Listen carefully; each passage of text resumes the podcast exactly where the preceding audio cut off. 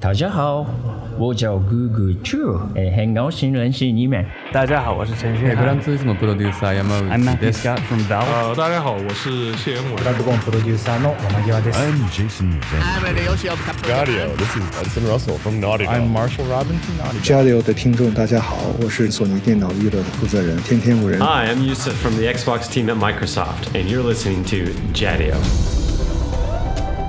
追根溯源，挖掘游戏文化，深入浅出探索业界秘闻，聊游戏也能长知识。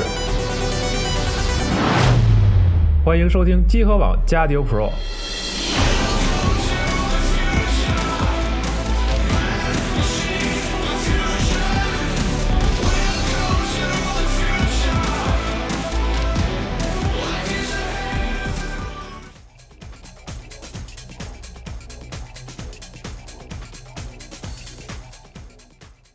哎，大家好，欢迎收听这一期的加六 Pro，我是龙马。我是老白。哎，这一期咱们是一期这个双峰专题的节目。对对对，哎这是我嗯，我这是一期非常特别的节目，我们要讲一个很奇特的，呃，可以说是传奇。它不仅仅是限于在呃电视或者说是这样的一个领域，它在整个世界的这样一个呃玄幻或者奇幻作品的创作史之中，也是带有一相当的传奇色彩的。啊，那为此呢，我们请来特别请来了，就是说在中国获得独家这个出版权的这样一个权威人士啊，华文书局的黄二刀老师，也是双峰神秘史的这样一个编译者，由他来给我们介绍一下这个双峰的他的一些事情。啊，大家好，哎，欢迎二刀老师啊，欢迎二刀老师然后这个书的这个牛逼之处，我们放在节目最后再说。呃，又来吊我胃口，跟大家，我特别喜欢这个书的这个怎么说？嗯、呃，排版啊，然后装帧编辑它的这个这个包装啊，各方面的，所以咱们放到最后再说。你哎可以最后吹，对，最后说，然后咱们先先说一说这个双峰啊，这个作品本身，对吧？其实就是很多朋友可能是对于这个东西他不是特别了解，因为双峰对于我们来说呢，存在着一个非常大的断层。那么它的前两季是在上个世纪九十年代的这样一个作品，而到了今天呢，实际上就是第三季的启动和前两季之间差了整整二十五年。这在整个的就是电视剧的剧集史上也是一个前所未有的这样一个事儿。是啊，对，那么就是人们可能就会好奇了，因为这二十五年的跨度可以让一个人从婴儿成长为一个成年人。那么很多朋友可能会问，就是说在这期间到底发生了什么故事？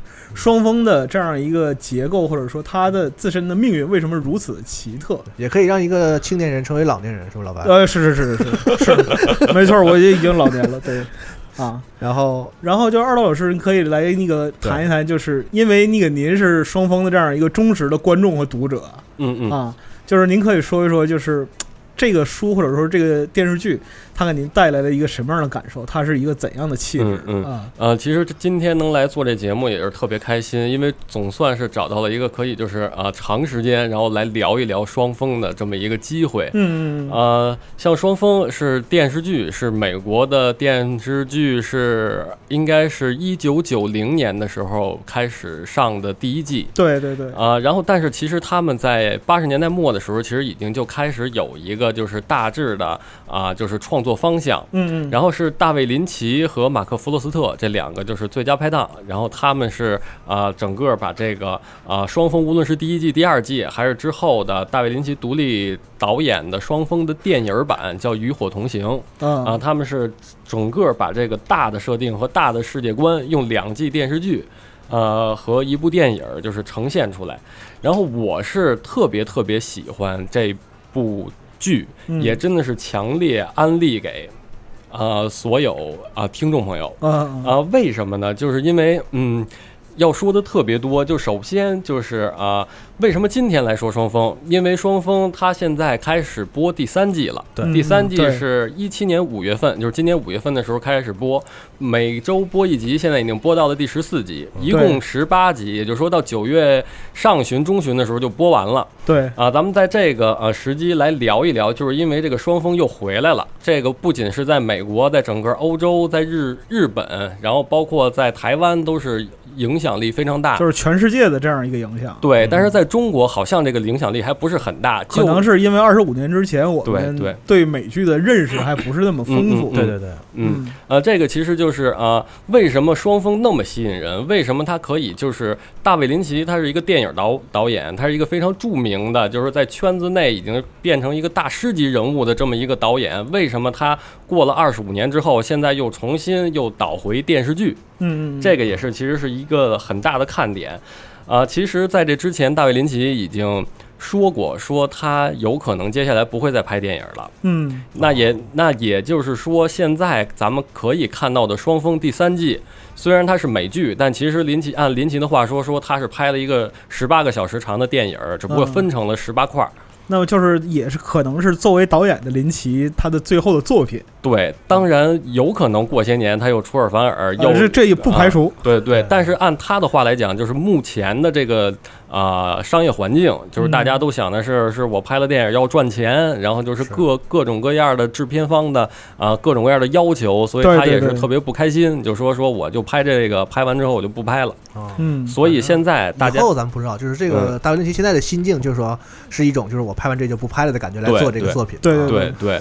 所以他也是得到了一个殊荣，就是在今年就是戛纳电影节，嗯，居然放映了他的《双峰》第三季的第一集和第二集，放个剧，对对。对，戛纳电影节就是电影节放一个剧做开篇，对对对，这也只有大卫林奇是可以有这样的能殊荣，给他这个面子，真的是，嗯，而且咱们在呃之后的，就是。也会再谈到，就是为什么戛纳电影节，就是说说会是啊，居然是放他的电视剧。对对对，嗯，那其实就是从林奇这，我们先谈导演啊，说这个就是林奇这个人，他本身的片子就是写点的这样一个特别典型的代表。那么就是双方本身吸引人的特征，其实从我个人的感觉上来讲，它并不是说像其他的悬疑剧或者我们经常讲的那种烧脑剧，嗯啊，给人带来的那样一种体验。打个比方说，你看《西部世界》，你要分析这个逻辑，分析这个故事线，但是你如果把这种逻辑体系放到双峰上来讲，你很快就会发现你被大卫林奇耍的特别惨。对，因为双峰就是在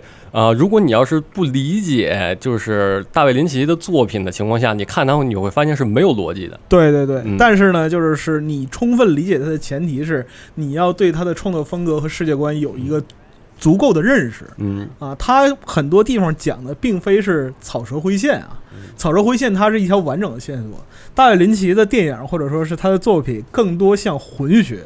所以就像黑魂一样 啊，对对 对对对，所所以说就是为什么就是啊啊，就是把双峰还有大卫林奇作品就是看的八九不离十的，会特别迷他，就对对，然后就就会觉得这个吸引力怎么那么大？其实恰恰是因为就是他的这个整个创创作的那个模式跟咱们啊看到的大陆货是完全就是商业制作的这样一个对对对，是那个是不一样的。那其实如果我们把时间线拉回到就是二十五年前。啊，九零年双峰第一季之前，那么这个故事是怎么诞生的？那么有这样一句话讲说，呃，我们当初游说电视台的是一个谋杀故事，谋杀之谜，但是这个谋杀之谜最后变成了一个大背景。对，这是林奇自己讲的。这个其实就是大卫林奇和就是咱们接下来要介绍这本书，呃，《双峰神秘史》的这个作者马克·弗洛斯特是他们两个人。那个时候是在呃咖啡馆里闲聊的时候，然后后来就是聊到了咱们接下来，因为当时林奇也是想在电视界。就是也做出点儿好玩的东西来，嗯，然后就想，那我们究竟要做什么呢？结果俩人聊聊聊，结果就把这个双峰的这个大概念、大的世界观给聊出来了。但是聊出来之后，他们又说说说，咱们如果要是这个去找电视台，让电视台给咱们投钱，绝对没戏。然后，所以他们就把这个剧当中能吸引，就是啊商业行为，嗯，就是我是开公司，我是开电视台的，我给你投投钱拍这片子，我给有人看，我给能火，那怎么着可以游说电视台的高层说给我投这个钱，让我来拍。所以他们就把这个其实是整个双峰大背景，就是一个大世界观当中一个呃切入点。他们一个角落，对他们找了一个谋杀案，就是说我拍这个剧，其实说白了就是啊。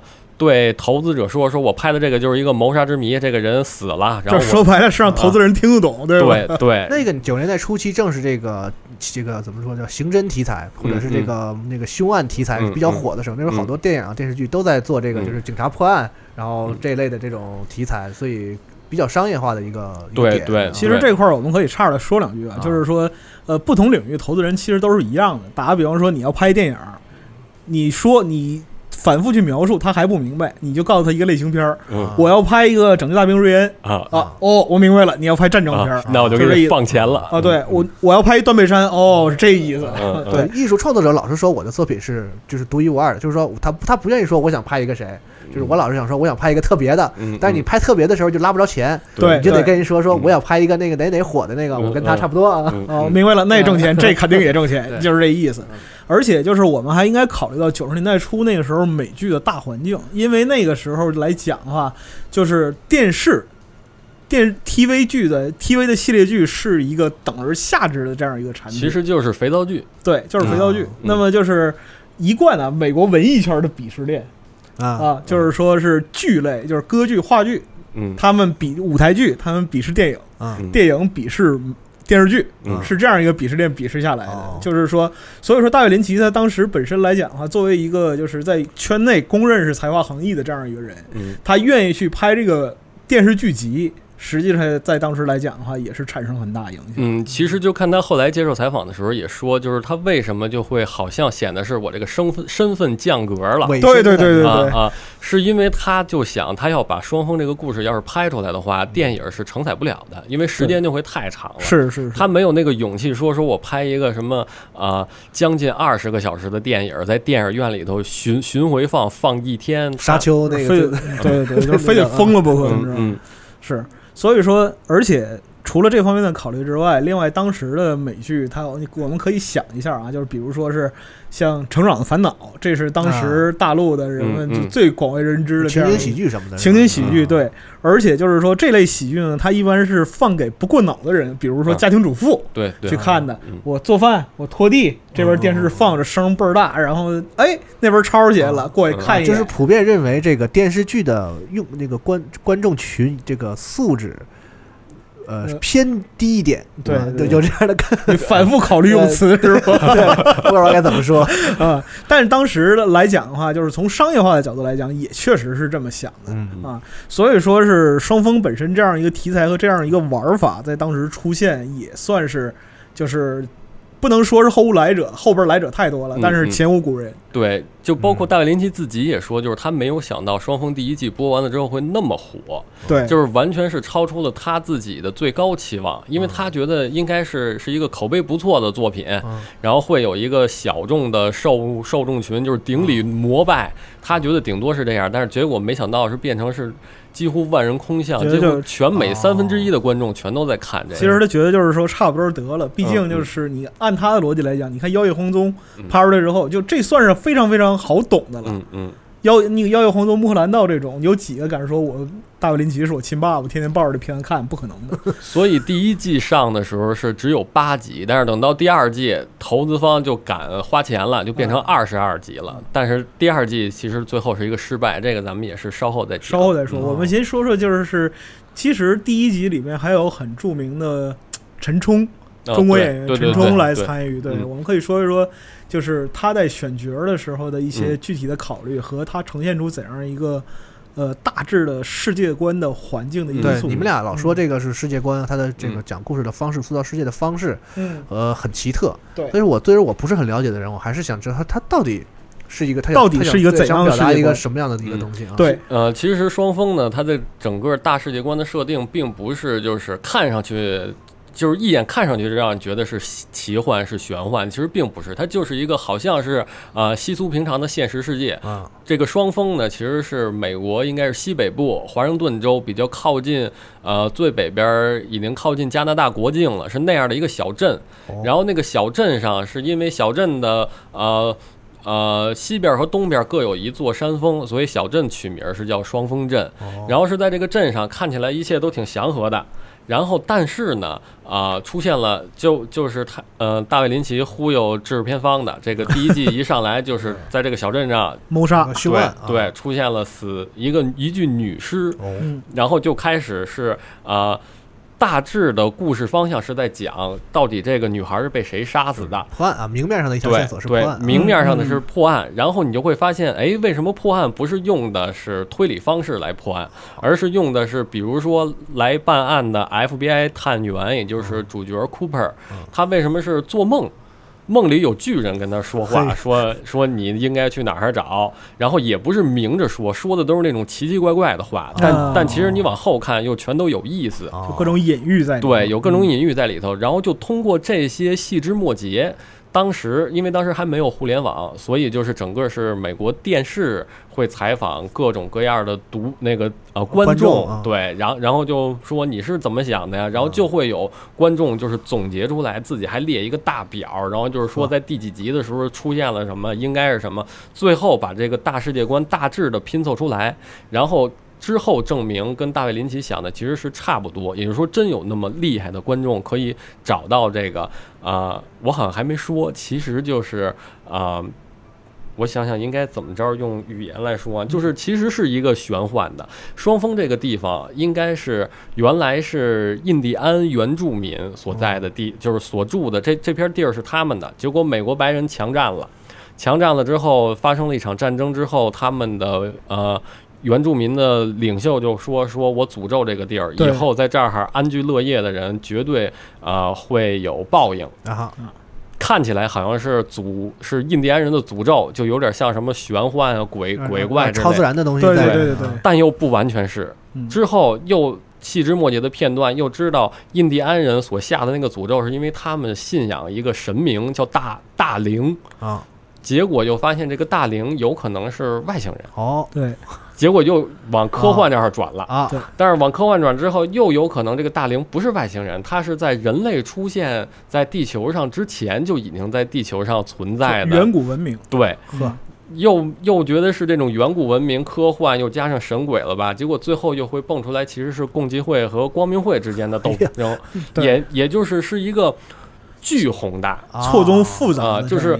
这个整部电视剧出现的人物，应该怎么也得有上百个了。嗯啊但是每一个角色全都有他自己的故事在里边儿，这就变成了大卫林奇和马克弗罗斯特在想这个呃大框架的时候，他们就知道这玩意儿没法拍成电影他们就只能是拍成电视剧，试着把它讲明白。太宏大了嗯，，就是因为它太宏大，他们找的这个切入点是这个呃凶杀案，嗯所以就是呃给人一种我好像看不懂，嗯但是如果就是第一集为什么就是在美国能那么火，就是因为大家都看不懂，但是这个故事又哦牵着你想往下看。非常吸引人。对，我觉得得我看懂了，结果看到最后我就没看懂，等啊看第二集的时候再说吧。第二集，哎，我懂了，到最后，哎，又没懂，啊 那看第三集吧。所以就是这么下来，整个呃第一季播完了之后，呃，当时反正就是很高的呼声，就是马上播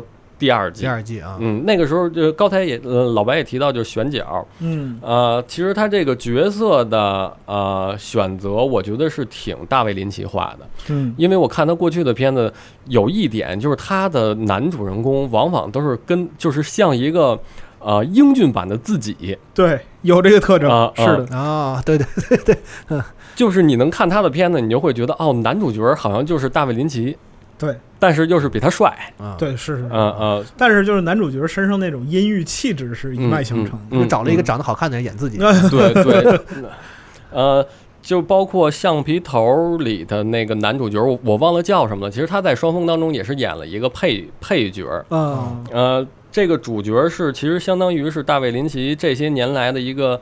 呃，应该不是这些年，应该是前前些年，他有一段时期的，就是御用的男主角。积攒下来的班底。嗯，对，尤其是这个男主角叫凯尔啊、呃麦克拉克伦，嗯。这个就属于是呃典型儿的，就是就是美国人的那种就是英俊，然后就是典型儿的那种样子，就是就是特别美式。对，就是到其实也有点那个英国人的感觉，嗯。就是那个到时候是不是咱们能放图片？啊对对，对咱们时间轴，啊嗯嗯。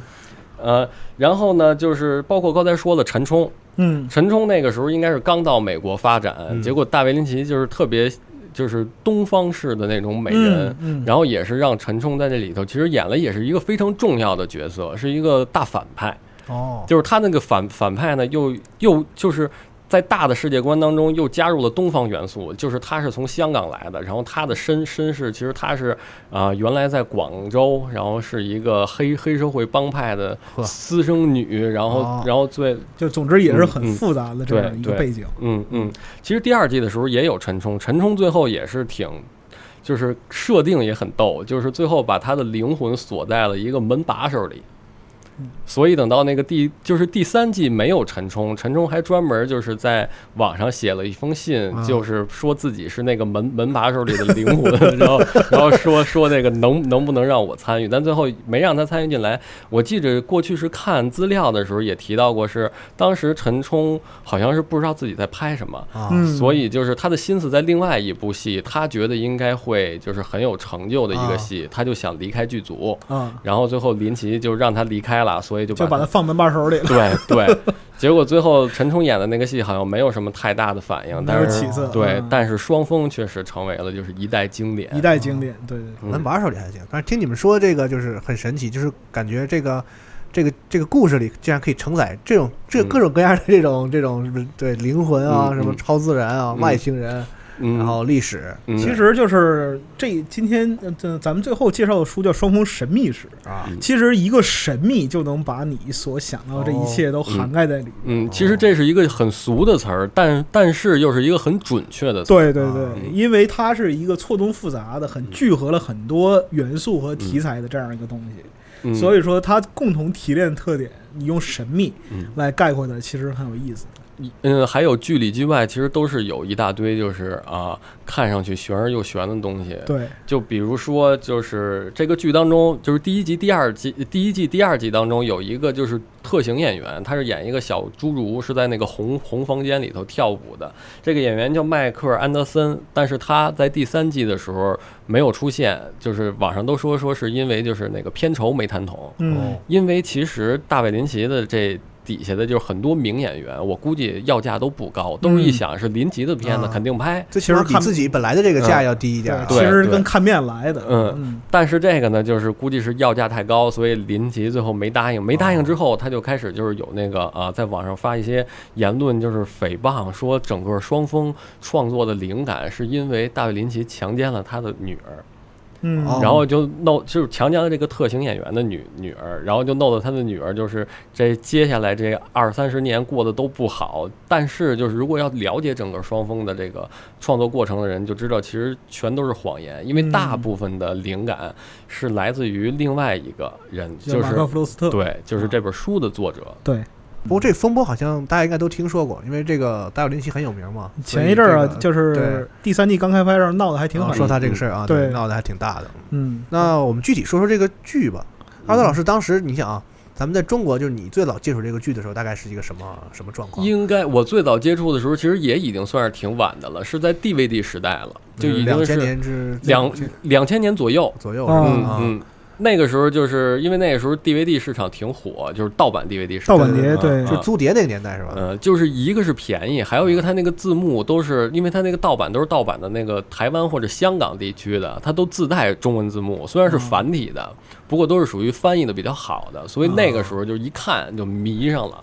非常迷恋。嗯嗯，一直到呃一五年的时候，应该是那个时候，大卫林奇发推特说说他要拍第三季，然后整个我这个心思就就想这第三季应该怎么拍，结果其实我觉得就是大卫嗯林奇发推说双峰拍第三季，嗯大概就跟《银河战士萨姆斯复活》是一个样吧。但是他拍第一季和第二季的时候，是说整个有这样的一个计划吗？还是说其实并不是。啊，其实他这个啊、就包括双峰在第一季、第二季当中的大反派，嗯，他都是在开拍的时候是没有的，也就是说是他刚开拍的时候连这个反派的第一号都没有。啊，就紧着拍，紧着剧本还在创作中对，啊或者是他们创他们剧本已经创作完了，啊就是没有这个角色啊，的在改啊啊后加的。对，结果拍着拍着，结果突然发现，哎，我们需要一哎个。啊加加以这个吧，是吧？其实最后那个大大反派在这个剧当中叫 Bob，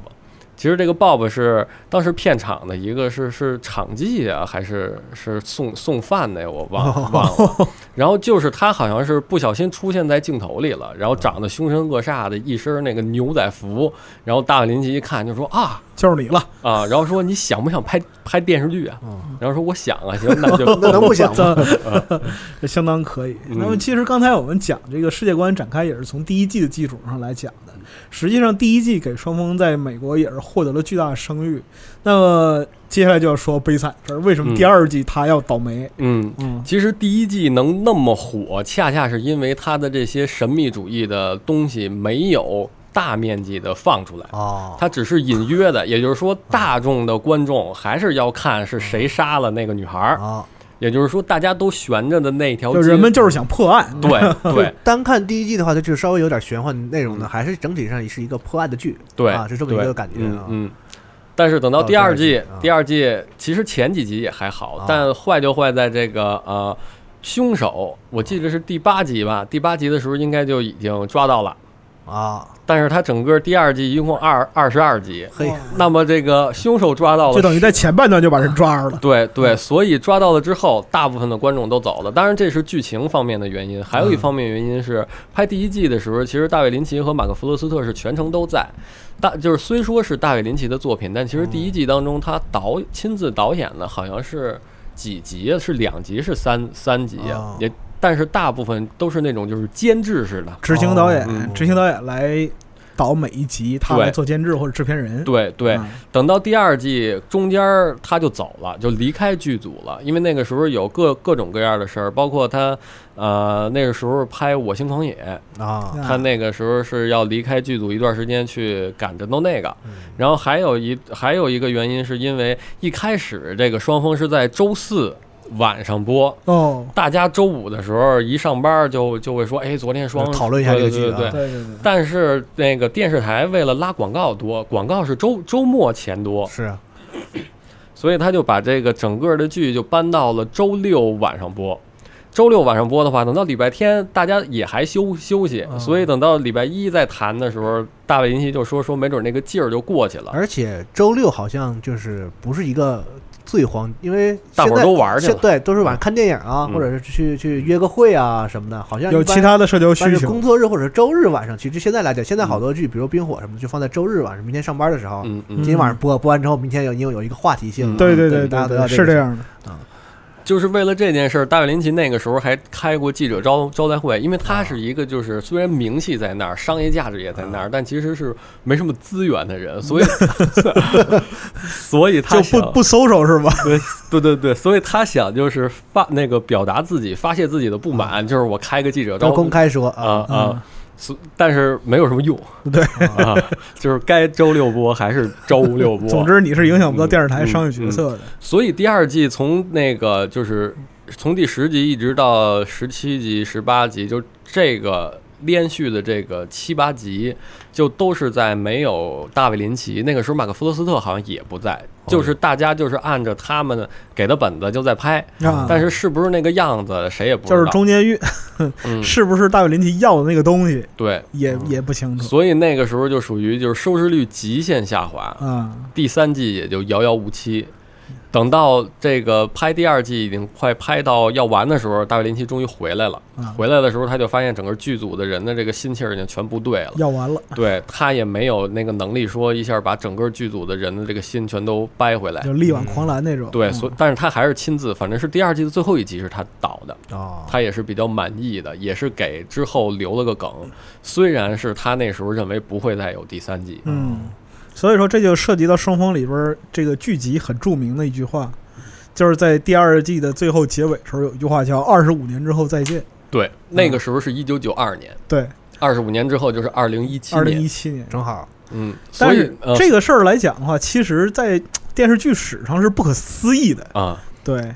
当然就是也有巧合的因素在里头，对，嗯，因为呃，就是如果要是看过双峰的话，会觉得最后说什么二十五年后见是是一个很没有道理的。没有道理，对，嗯完全没有道理。结果最后就是二十五年后见了，所以二零一五年的时候，林奇说说他要再拍双峰，那个时候大致一想，那二零一七年上不就把这话给圆上了？啊对，嗯啊，这个实在是太厉害了。嗯但是就是，呃，有其实是有一个说法，就是说世界上最牛逼的智库嗯也无法预测三十年后的世界是怎么样的。换句话来讲，大卫林奇说这个话的时候，更多 是一种就是无可奈何的交代。结果自己把自己弄成预言家了。哎哎，这个他能圆上这个是牛逼，是挺厉害的，嗯对。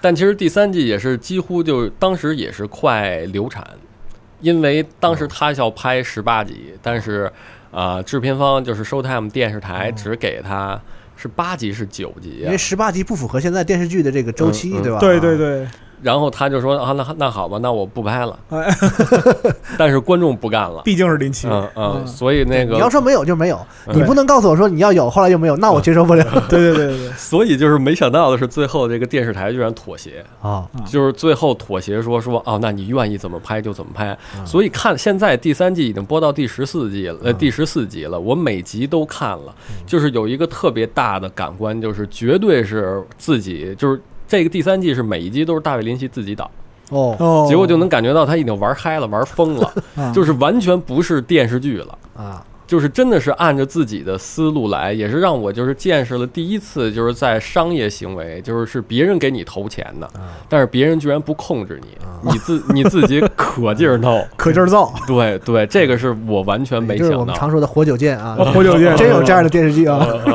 龙马，你没有看过双峰之前的剧集？没看过，没看过。啊。那如果说，呃，你从一个新观众的角度来介入来看第三季，嗯会不会有什么障碍？二道老师，呃，其实啊，就是你从第一季开始看也有障碍，哦，是是是，没错，大卫林奇就是人类的障碍，对对对，人类理解故事的障碍啊。所以就是，其实如果你要是想进入这个大大卫林奇创造的这个双峰的世界呀、嗯你看第一季也行，看第二季也行，看那个第三季或者是电影版的《与火同行》，从哪儿入手其实都无所谓。网上总有说说是一个正确的观观影顺啊顺序，说我啊先看什么再看什么。其实对于我来说无所谓，因为我就是在做双。在做《双峰神秘史》这书之前，第二季的内容我已经忘得差不多了。哦，我印象最深的都是第一季的内容。哦，所以我是在没有第二季后续的情况下，直接看那个《双峰神秘史》的书是完全没有障碍，几乎然后等到今年五月份第三季一上来，第一集一播，就马上就又进入到那个世界里了，也是就是说之之前的那些全都呃不成问题，嗯、你可以视作就是之前的铺垫没有太多必要。对对，而且就是之前第一季是你神神秘主义、科幻玄幻的东西还比较少，嗯。第二季是有一个大爆发，但是又不跟你说清楚。嗯。那个时候电视的特效特技还没有做到多好，等到第三季的时候一上来，你会发现双峰还是双峰，啊。嗯，但是它跟第一季、第二季已经完全不一样了，嗯。已经变成了一个新的电视剧，有可能是跟所有的人都老了二十五岁有关系，嗯。因为所有的。呃所有的主角都是他演员还用了那些是吧？对，还是用了原班人原班人马。要不就是除陈冲变成门把手之外，哎，这也就是大卫林奇有面子，就是是是是他可以把二十五年前的那个班子再找回来，再招回来都愿意跟他再拍这个，而且还加入了几个新角色，比如说我特喜欢的那个澳大利亚澳诶是澳大利亚女演员嘛，叫 Now Naomi 的那个，然后另外另外还有那个啊。也海上钢琴师的那个男主角，嗯他在里头就哦就演一个小角色，但即便是演一个小角色之后的宣传什么大哥也都也都愿意，就是只要大大卫林奇一说行我来，嘿，那逼格高高的，嗯嗯 嗯。这个也真是，我觉得也只有大卫林奇，就美剧导演里边也只有大卫林奇有这个面子。嗯嗯，那么就是他这个第三季来讲的话，那么对于新观众来说，应该是没有什么障碍的。那么老对，观众没有障碍，但是也估计看不太懂。那么就是说，之前对一二季和《与火同行》追得很死忠那些老观众，他们的反应是怎么样？呃，对于我这样的来说，应该都只是完完全全的兴奋，因为比自己想象中的第三季要好不少。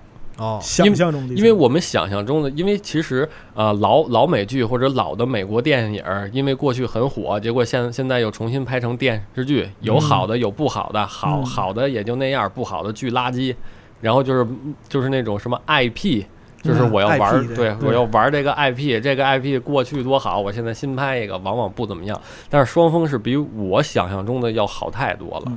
那就是第三季里边，它关于就是神秘主义这部分的提升，你最喜欢的是哪些部分？它其实应该是完完全全变成了神秘主义，也是完完全全把第一季、第二季当中没有就是让观众没明白的，嗯他这回给你尽量给你说说明白，尽量说明白。啊啊，他也是就是你只有自己去找细节，啊。你自己去圆，去发现细节。对，他是把所有的东西其实全给你了。啊，在画面里啊、台词里啊，就是有各种各样的。嗯。对，然然后是让你自己去去摘那些信息，嗯。包括还有他呃出版的，就是其实双峰这二十多年出版物其实也不少了，嗯。有这些出版物，然后从出版物当中也可以摘取各种信息，最后你就能拼出来一个自己的双峰的世界观。嗯。但是你的这个世界观也许不是真正的世界观，嗯。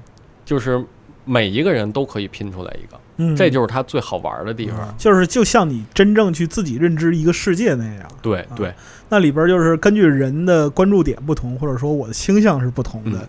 那么根据这些细节得到的世界是完全不一样的世界。对，嗯嗯，那这个可厉害了。这也是为什么就是我出版《双峰神秘史》这个书的原因，也是因为这个书也是相当于是把所有的东西全都铺改，就是铺给你，铺陈出来，对嗯。你每一页你都能读到不一样的东西，最后这些东西汇总到一起，就是这个大的世界观。嗯，因为就是说之前在九就是第一季、第二季九十年代的时候，呃，当时的就是报纸的剧评就说双峰是一个需要拿着笔记本儿一边看一一边记的这样一个电视剧。其实还真是完全不夸张。对，而且就是是当时有一个流行风潮，因为就是当时家庭录影机刚刚开始兴起嘛，啊，那么就是很多人要他录是吧？啊对，很多人他是会把这个就是播放的剧集录下来，然后反复的看，嗯嗯，反复地看去寻找，甚至就是说，因为当时的解析就是画面的这样一个状态，分辨率对分辨率也到不了对对到不了就是说现在这样一种情况，所以说人们是拼尽全力去分析各种蛛丝马迹。嗯，就是倒带子呗。对对对，嗯反复倒带子、扒带子，对，嗯甚至有的时候连转录产生的干扰都会变成一种依据，就这个就是近近似于玄学了。到现在第三季就变成在 YouTube 上，就是每播完一集，马上就会有各种，就是就就是说，就比如说今天播第十四集，等播完之后，明明天就会出出现第十四集当中的那个某某几个点，啥啥啥是啥，对对各种，分析吧，就开始。嗯对，这个才这个可厉害。他们就是比如你给二道老师，你能给举一个例子吗？就是说是他们会抓住哪些点来啊，竭尽全力分析。其实是这样，就比如说像第三季当中有一个角色，他就现在已经到第十四集了，他只出现了一次。他是他是那个啊，警长和那个警员，那个和那个接电话的叫接线生吧，和他们生的儿子，哦，生的那个儿子最后出来就是骑着一辆摩托车出来，结果说了一些有的没的话。就是如果你要是不不了解的话，你会觉得啊，他说说什么呢？说的完全没有意义啊。但就不搭嘎。对，但其实如果要是大家去找，就会发现他说的话是说的是啊、美国建国的时候西那个美国的西部大开发。啊，就是去那个呃，当时是刘易斯和克拉克，就是受总统杰斐逊的命令，说去那去那边去开荒去。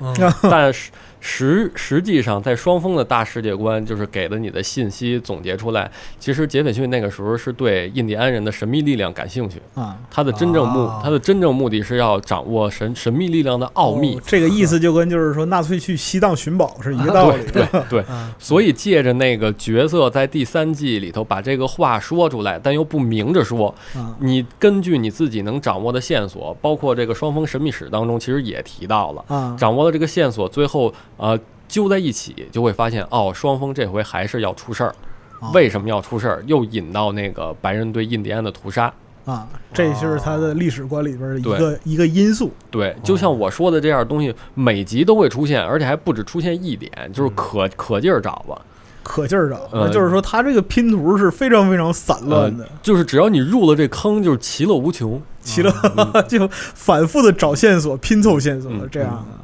它是就刚开始的时候你不知道的时候那种好奇和那种就是探索感，然后当你发现一点什么时候那种成就感啊，整个就是用这样一种快感啊，所以把人套在里面。双峰往往不能看一遍，就是你看一遍的时候，你是不知道他说的，就是你觉得他说这话没意义，或者是我不明白是什么意思就过去了。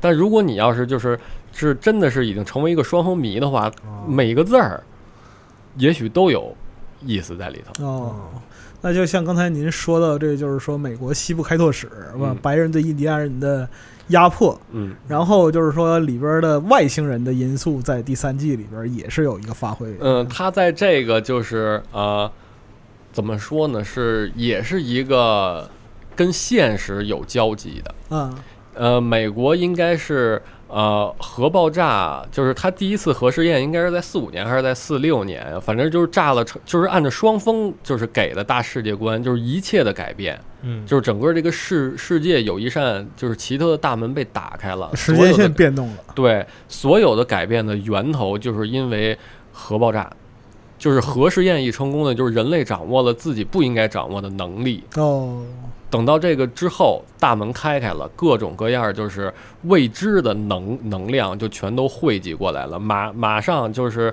四七年的时候，美国就成立了那个，我想那个叫什么计划啊？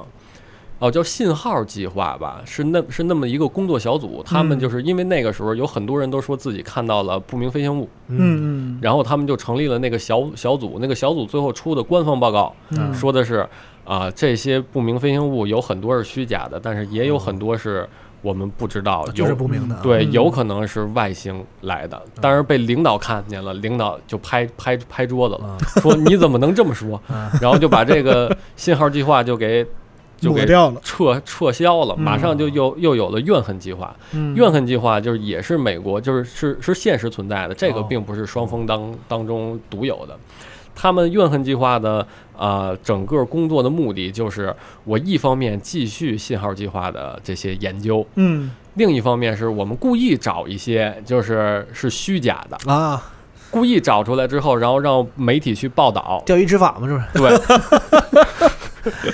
最后就闹的是，就是整个美国的大环大环境、嗯舆论全都在说啊，你要说这个，这些全全都是假的。就对他嗤之以鼻了。就你说大家觉得可笑，那不就都是假，都是假的啊？对，所以这样真正见到不明飞行物的人，就会受到人们的鄙视，百口莫辩。对对 大家往往也就不也就不说了。啊但是等到五十年代的时候，美国政府就是态度又转变了。哦，转变之后，这个时候就是出现的是，啊、跟双峰特别有关系的，就是他的新的这个计划。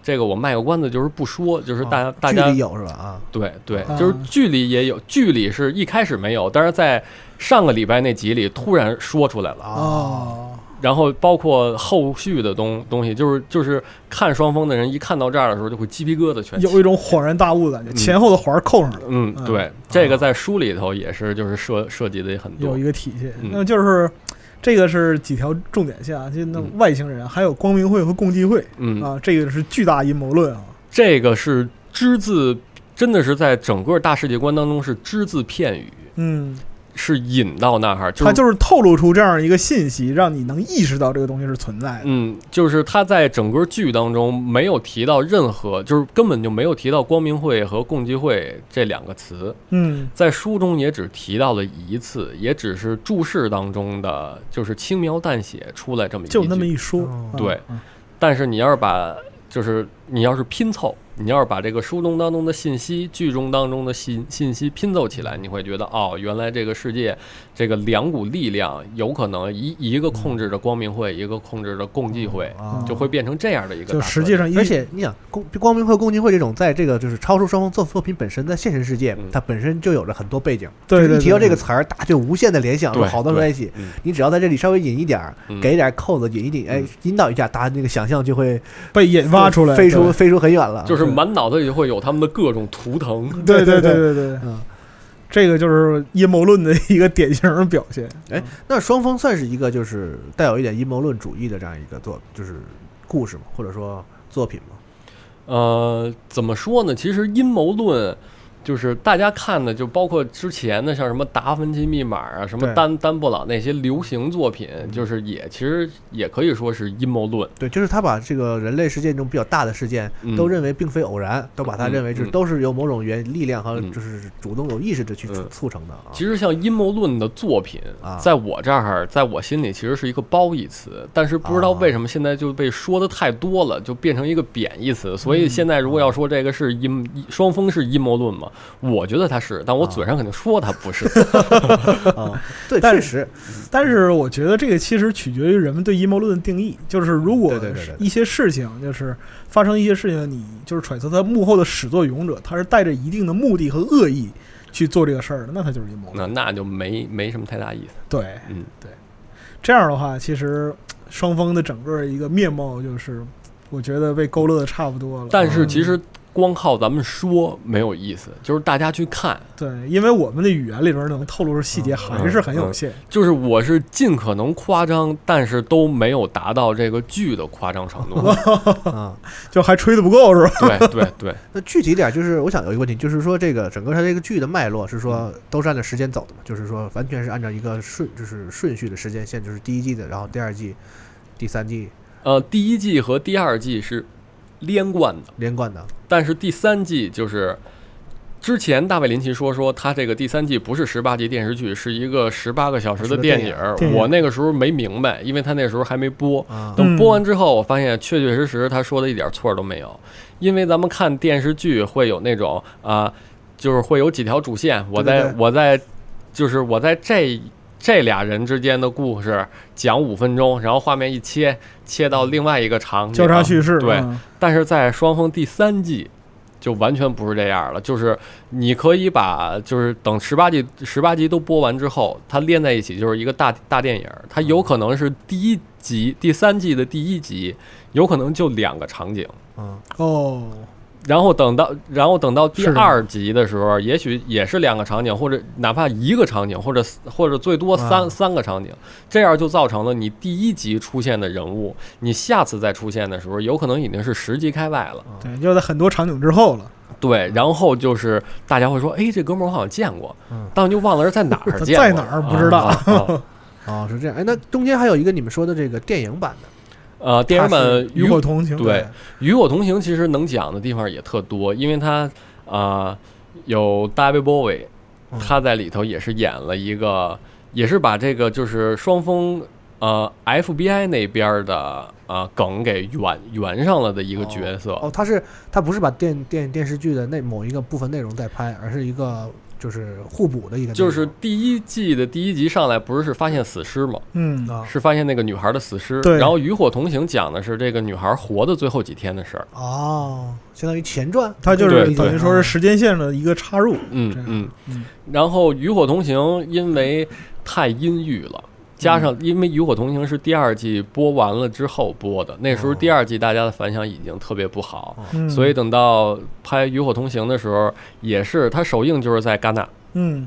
结果是一个惨败，就是舆论也说不好，影就是那个观众也说不好，都是觉得它跟电视剧差别有点大。嗯，因为电视剧虽然是阴阴郁的讲的这种奇幻的故事，但是中间会有很多冷幽默，也会让你跟着笑。哦，但是在这个电影版当中是完全没有让你笑，就只剩下惨。哦对整个片子就是各种嚎啕大哭，然后就把那些调剂的东西去掉了，就对最后就失失败。但是过了这么很多年了之后，等到这个片子也也是到了光盘时代，嗯啊，然后到了那个 DVD 蓝光，嗯现在这个 CC 公司又出了《与火同行》的修修 4K 修复版。嗯也就是说，这些年其实《与火同行》就是它真正的在这个影史当中应该有的地位，又被重新就慢慢的补回来了。对平反了是吧？这相当于对，嗯大家就发现，哎，为什么这么好的片子，当当时我觉得是个烂片儿呢？嗯，都不承认了啊，对嗯 都 从开始批判，然后说你们都是不懂啊，呃，所以过过些年看看那个陈凯歌那拍的那什么嗯对，无极啊对，啊，看看有没有平反的一天。嗯也有可能，我觉得这有点难啊，也有可能。这这有点难，我毕竟就是世纪初，世纪初中国 B 级片儿，好吧？大制作 B 级片儿。啊啊！呃，哎，一说到这个 B 级片儿，确实是，就是大卫林奇他也是就是其实他拍的从类型上来讲全是 B 级片儿，对，但但是他又商业上取得了重大的成功，让大家都觉得他好像拍的是商业片儿，啊啊，对，嗯。就是 B 级片儿拍的特别厉害。嗯嗯，它没有什么那种太大制作的那种商业片子，对都是那种就是成本不是特别嗯。高，然后也本来面向的人群就不是很广，然后结果最后你又我都不想让你看，你还非得看，嗯那种感觉。嗯对对对做的特特效也都是被说成是什么五毛特五毛特效，对对对对对，不过第三季这回肯定是好一点了，这回投资也有了，他有钱了呀。对，嗯。哎，不过这估计是跟大卫林奇的审美也有关系的。我感觉哦他那个特效也是有点五毛。不是，其实他有些地方他是故意追求那种粗陋的感觉。对对对，那好像是他的这个整个，包括他也画画，对，他也做音乐，而是且就是嗯包括你看大卫林奇的片子里，有些地方你看着特效，我操，这特效太他妈假了。其实有的时候，我觉得他是有意把这个特效做的假，让你看出来这个东西是假的。嗯嗯，我觉得有道理。对，嗯对就是这个，就是也是涉及到一些玄学的这样一些观点，但是这个仁者见仁吧。嗯，啊，说白了，反正总之就是推荐大家。我倒是觉得，如果要推荐大家看的话，先从第三季开始看吧。比较好接受。嗯嗯嗯，或或或者是就是一个是因为你要是看第一季、第二季，毕竟是二十五年前的作品，也会就包括服装啊、美工啊，多少会有一些代差。嗯嗯。嗯哦，但是第三季完全没有，嗯，而且还巨时尚。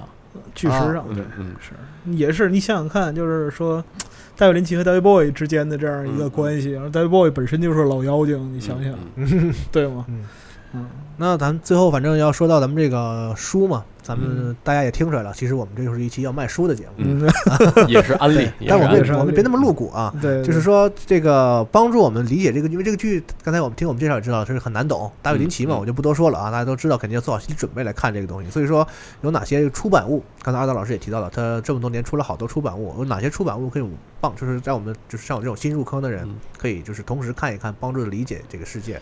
其实双峰这么多年出的官方的出版物并不少，而且也有有中文版的，只不过现在都绝版了，太太少见。啊，呃，其中有劳拉的秘密日记，这个劳拉其实就是死了的那个女孩儿，啊，是，也就是说，这个是在她死前她写下的日记，在剧中是出现过，大家都会争夺这个日记，但是那个嗯日记整个每一天都写的是什么，在剧中是没有的。啊，然后他是专门出了一个这样的书，作者是大卫林奇的闺女。哎呀，呵嗯，啊，这怪狠的，把自己亲女儿拖下水。对因为这个双峰在台湾特别有名儿，因为当、啊因为当时台湾应该是第一季播完了之后，台湾就有了带字幕的中中文版就，引进了对，也是在电视台里播过，所以也是产生的影响特大。啊，所以相关的这些书，就像这本书，台湾有过中文版，但是现在早绝版了。连我自自我花了很长时间想买一本看看，都没都没找着。啊，除了这个之外，还有叫《双峰入阵指南》的，这个是马克·弗洛斯特和大卫·林奇一一块儿写的，这应该也是二十多年前的作品了。嗯这个这个就相当于是啊、一个周边产品，讲的是啊、这个双峰有什么木头，然后就是那个呃是靠就是人们是靠什么过活？镇的这个生态环境什么这这类东西啊，对，但其实这个小镇并不存在，他们是生编了一个啊出来。就这么一说对啊，这也能卖 对，就是因为双峰那个时候在美国太火，啊所以只要一沾边儿的全能卖。哎呀，神秘学嘛，你看，就是说现在西部世界还有西部世界入园指南呢，一天花多少钱？告诉你啊，对吗？哎，那他们这种搞法其实是不是也挺像克苏鲁的？就是有点那个意思，就是说让你觉得这是真的，嗯然后嗯周边也是，就是说不是说再给你出本小说，我是说嗯这个故事里出现那些文档什么的，嗯然后我都给你真实的嗯做出来，对对对然后让你能阅读，嗯让让你能体验那种感觉。其实就是不可名状神秘。不可名状。对对对，嗯呃，除了这个之外，其实还有一个就是特别有意思的是，啊、叫 Cooper 探员的录音带，这个是他们真真正正的是出版的是一盘磁带。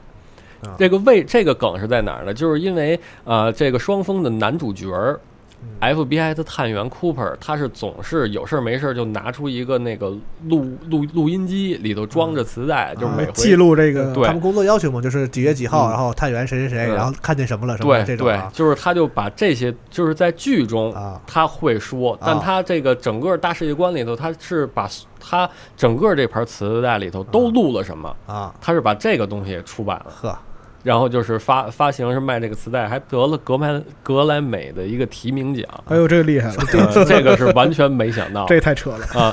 这个现在在网上能下下着，下着，然后你就会完整音频文件是吧？对，就你会发现全是他在说话。啊，就像就这样一个完整记录对。对，其实你想，二十多年前能用这种就是媒介来创作一个作品，这就是创作作品，对对对对，也是脑洞开挺大的嗯，但是很棒。哎，回头咱们那个游戏颁奖应该给小岛也颁一个，他不老做磁带。吗，哎，是是是。是，可能他做的还没人家好。哎，没准儿，嗯。嗯。但是呢，这些这些相关的出版物呢，都是很早以前的了。啊。而现在，呃，我们华文书局出版的这本《双峰神秘史》是最新的，它是二零一六年，也就是说是双峰就是呃已经确定了二零一七年的时候要上的时候，由他的这个创作者马克·弗洛斯特自己。呃，写出来的其实也不应该叫写出来，因为如果大家要是看了这本书的内页的话，会发现就是他也挺不容易的。嗯，是。因为我觉得你你们也挺不容易的，对对 做这个书啊。就为什么这么讲呢？嗯因为就是这本书可能是我见过的工艺最繁复的一本书。我对我对我来说也是啊。对，这个在我们编辑过程当中嗯。也是，就是入行这些年就是最累的，就是心累。给大家讲讲这个这个整个啊这过程啊。呃，其实这个啊、这本书按理说是一个大书，但是我们在谈版权的时候，因为我们谈版权谈的特别早，这个书嗯。应该是在作者还没有写出来，或者是他刚刚有一个构想要写啊的时候，我们就知道这本书的存在。而我因为是双峰迷，是我知道这这个书就是真的是非常应该就是译介到中国来。啊嗯，我当时就已经跟他签好这个合同，那个时候想的是啊，无非就是一本小说嘛。然后等到他的书快出版了，外方就是把他那个内文文件发来之后，我就吓傻了。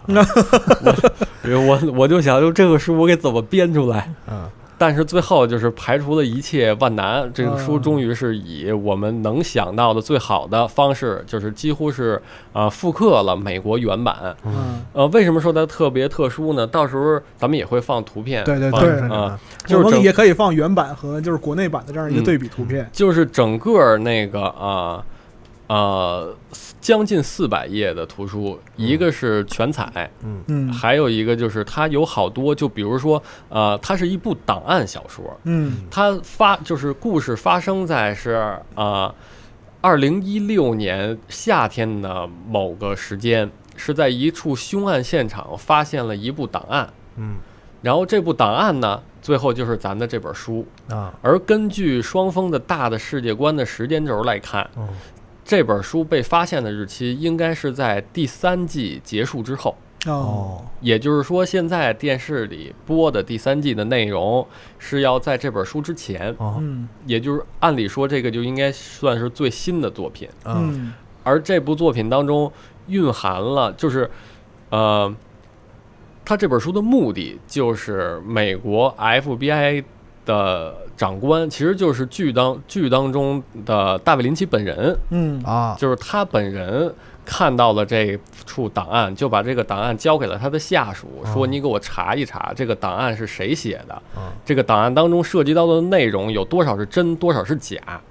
结果这个探员就接到了这个这个任务，而咱们读者就是啊、这本书在手里头了，相当于咱们就变成了那个探探员员，啊。对，咱们就跟着探员一起跟着他的记录来走。对，就看看这个整个档案当中都记记述了什么。啊。而这个档案呢，就是五花八门了，包括十多个人的这个手写笔记。哦。原版肯定是英文的，但我们要根据这个这个手写笔记的这个人的身份地位，对然后以及他的性格，我们要找出相称的人，笔记也要相似的人，再来手写。对我们翻译好了之后，再让他手写。啊有的人是在这个书当中的这个角色是属于那个文化层次比较低，哦写在写英文的时候就会有错别字啊。我们在写英文，在写在翻译成中文之后，写的时候也要出现错别字，对，也要有我写了一个字儿，我觉得不对，我又给它划了的痕迹。啊然后在序就是行文之中还有别字出啊现，，对，除了这个之，就是除了这个手写体之外，还有就是呃各种 FBI 的档案，包括它的 title，就是各各各种各样，我们都要一一翻译成中文。嗯。然后像什么呃盖的章，但是有一些就是比如说护照，啊，我们尽量要保持它这个原本原状的样子，啊。对对对对，所以我们就不给它翻译成中文，反正就是大家也都能看懂，啊。我们也会有中文的批注。啊。嗯。也就是除了这个之外，还有美国政府的文件，嗯。然后那个啊啊，还有是什么空空军部的，哦，就是也是文档，有很多并不是说说我只是给它搬好了就行了，因为原书当中还会有这个档案已经很旧了，嗯。我们还要给它做做旧。啊，然后这个做旧呢又不能只是靠电脑来做，靠电脑来做那个就显得有点假。嗯。我们虽然是靠了电脑软件会加上几层模蒙版，除了这个之外，也会说说我做好了之后我印出来，我再传吧传吧，再给它展开，展开之后我再扫进去，啊，再扫进去之后，那个时候就太旧了，然后我们再在这个太 太旧的情情况下再给它做新一点，哎呀，哎呀，这太麻烦了就是将近四百，所以这是一个特别浩大的工程。啊！就是包括我几个美编，我们几个人，其其实一开始我这个书是想让整个部门的人一块儿参与的，但后来我想，就像这样的书，如果几个人一块儿参与的话，难免会乱，对。啊所以干脆就是从头到尾我一个人跟下来，啊，所以才有了现在大家能看到的哎。双方的这个样子。这个工作量真是十分浩大，我觉得就是这不也不是真爱的话，也不会这么做这个事情。那还真是可这能一一般引进的话，拿过来就是那些文档翻一下对，翻译完给个斜体，就是说这是谁谁谁写的就完了呗，对吧？啊，对对对是，哎，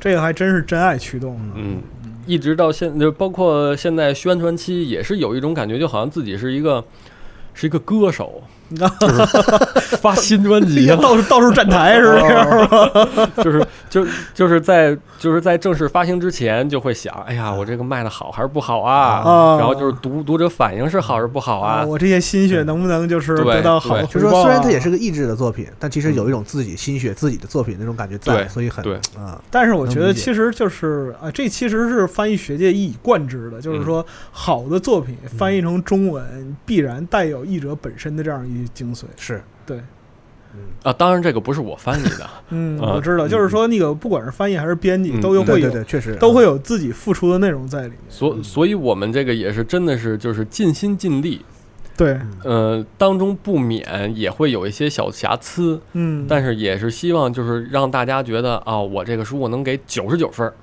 嗯，九十九嗯分 但是讲良心话，这个这是真的是我见到的，就是说那个装帧最精美、工艺最繁复的一本书。哎，谢谢老白，谢谢老白。咱们这书现在是已经卖了吗？这个书其实现在已经开始开始销售，但是就是呃，我觉得大家就是听众现在可以在集合铺购买这本书，嗯因为因为我不知道咱们这个节目上的时候是什么情况，当然现在是各大网站还都是全价。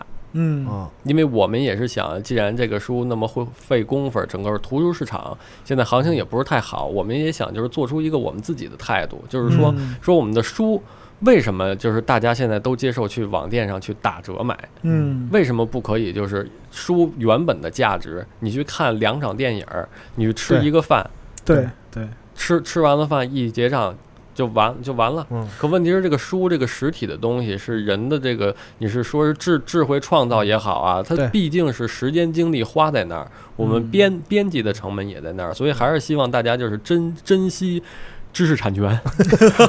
书书为什么不能有米其林，对吧？完了都可以上星感觉二道老师说到这儿走心了。走心了。啊 不过咱们就是我说实话，我个人说，就是咱们中国最近开始译制的书越来越多嘛，各种各样的美国的小说，基本上英文的啊什么各种语言的都有。但其实中文翻译过来的这个，就翻译的水平我就不先不说啊，就是最起码它包装啊、装帧啊，嗯其实经常挺让人失望的。它要符合中国。普罗大众的审美，然后像阿德老师说，他要考虑到就可能有打折销售的这种情况，所以要压缩成本。嗯啊，所以最后导致就是说那个书，可能我们看只能看内容，拿过来感觉很丑嗯啊。说白了，我就说的直白一点。不过这本就是老白拿拿给我这个双峰咱们这个这个书拿给我的时候，我一看，我真惊了。我说这 这这这书这么做，这还能能能挣钱吗？打开打开之后，我就觉得 成本太他妈高了打开之后，我就觉得这书赚不了钱。就是除了我刚才说的四色印刷之外，其实这个书当中还有两个专色。加两个专色，六色对，。其实其实一个专色就已经够呛了，但是我们就是尽量学外外版，人家舍得花钱，我们也要舍得花。是是是，就是一定要做出一个配得上它的版本。包括我做其他呃美国作家的书也是，就是这个作家我要做出一个中文版来是配得上他在国际上的这个地位的。对对对。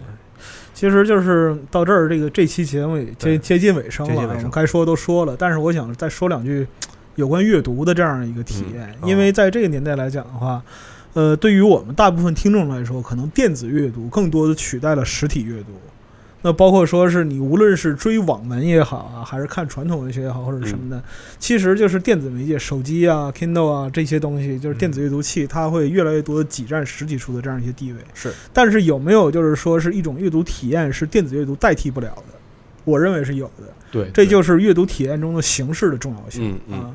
那么就是一方面来讲的话，实体书你在阅读的时候，其实你是有这种仪式感的嗯啊。这种仪式感就包括纸质啊，包括这个书本身的这样一些特征，它的重量、它的温度，没错没错，这些东西都是你在电子阅读之中无法体验到的，这是一种。另一方面来讲，就是说实体上我们现在就是人类积累到现在印刷工艺，或者说是其他的很多装帧的工艺，这些东西它给你带来的体验是你替代不了的。你打开书时候那个味道是嗯是是任何电子书也不能给你的。嗯所以说这里边其实涉及到你对就是说书籍或者是阅读的一个观点，你究竟是要把它变成一种享受，或者说是一种快乐，还是想要把它变成一个谈资，或者说是一个生活之中给自己增加一些边角趣味的这样一些东西？我觉我觉得就是说是，虽然这个年代吧，它本身就是这样，嗯，像我们就是我们常说的嘛，就是你对于阅读的这样一个观点，实际上是你对自己人生的一个态度。哎呀，啊，嗯，这让我想到了那个呃，一个老编辑原来跟我说过，说这个书啊，被人类发明出来。一直到现在，没有任何一个人可以拿着一本书弄一个特别舒服的姿势去看它。也就是说，你看书的时候姿势总是不舒服的。但即便如此，人类也是在看书。哎，对对对，那个话其实当时是挺是打动哈的。嗯，嗯，回想就是拿拿一本书在床上，就是怎么也找不到一个 怎么我可以都不舒服。对嗯保持半个小时的姿势，嗯其实很难啊。躺着、靠着、倚着、撅着都不行。但是还是要读书。对，人这个还是要读，还是要读书的。其实不光是就是说双方这个题材啊，它只是就是人们所创造这样典籍中的一部分。你去读历史也好，或者说读其他题材任何任何任何东西都好，那最终实际上是什么呢？是你想要去知道这些东西，你有那个求知欲在那儿，所以你会读书。回头我们也把在时间轴上尽量给大家丰富一点，把这个书的这个装帧的这个特点给大家展现出来啊。嗯我我的一句我想能给这这本书想的案例的方法就是说，呃，如果说有一本书，就你你心里明知道我可能不会把它读完，嗯，但你依然绝对忍不住要买，那可能就是这 这可能就是这本书啊。我因为我不是双风迷嘛，嗯可能我确实我因为它档案其实读起来也很很晦涩，它不像嗯一个连贯的故事和小说那样很轻松的可以读完，你要很就是很很很 focus 在这个内容里上读，很累。对对对，是的，，我可能知道我买了这本书，可能哎呀看了看，可能看一小部分，可能就会算了。但我绝对会买这个书，是因为操，就是因为老老白刚才说这个形式感啊，这仪式感，仪式感阅读的仪式感，对，其实太值了。这自这您说不合适你，自己吹不客观，你知道吗？行，我觉得书也说差不多了啊啊。那咱们这期就先聊到这儿。啊，然后因为这剧还没播完嘛，啊如果等咱们第三季播完之后，然后感觉还是有什么东西想跟大家分享的话，或者是咱们大家有什么想知道的话，可以给我们留言。然后嗯如果有机会的话，我们可以再来再聊一聊这个，就是说其实很可以聊三天三夜的这样的一个一个作品，对吧？嗯。嗯，那好。那好好，那行，今天我们就到这儿，也嗯谢谢二大老师给我们谢谢大家，哎谢谢大家，啊，推荐这么好的作感谢各位。品啊。啊，哎，好，那就大家下期再见，下期再见。嗯拜拜。拜拜。